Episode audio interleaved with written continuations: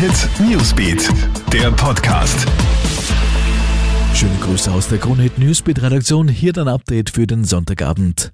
Tragisches Unglück in Salzburg. Gegen Mittag ist heute ein 14-jähriger Junge durch einen Steinschlag getötet worden. Passiert ist das auf dem Weg zur Eisriesenwelt bei Werfen. Zwischen Bergstation und Höhleneingang, kurz nach dem überdachten, breit ausgebauten Galeriegang auf rund 1600 Metern. Der Stein, der den Buben an der Brust getroffen hat, ist etwa 30 Zentimeter groß und dürfte 300 Meter über dem Weg aus dem Felsen ausgebrochen sein. Ein weiterer Jugendlicher musste schwer verletzt mit einem Hubschrauber ins Krankenhaus geflogen werden. Rund 200 Besucher befanden sich zum Zeitpunkt in der Eishöhle. Die Eisriesenwelt wurde evakuiert. In Linz ist heute Nachmittag ein Segelflugzeug in die Donau gestürzt.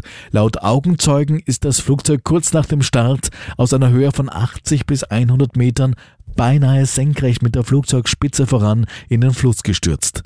Der Pilot, der von den Augenzeugen aus dem Wasser gerettet werden konnte, ist beim Absturz schwer verletzt worden und musste nach Erste-Hilfemaßnahmen ins Krankenhaus gebracht werden. Die Ursache für den Absturz ist noch unklar. Und damit hat wohl niemand gerechnet. Plötzlich ist Star Wars wieder an der Spitze der US-Kinocharts. Genauer genommen der Teil aus dem Jahr 1980, das Imperium schlägt zurück.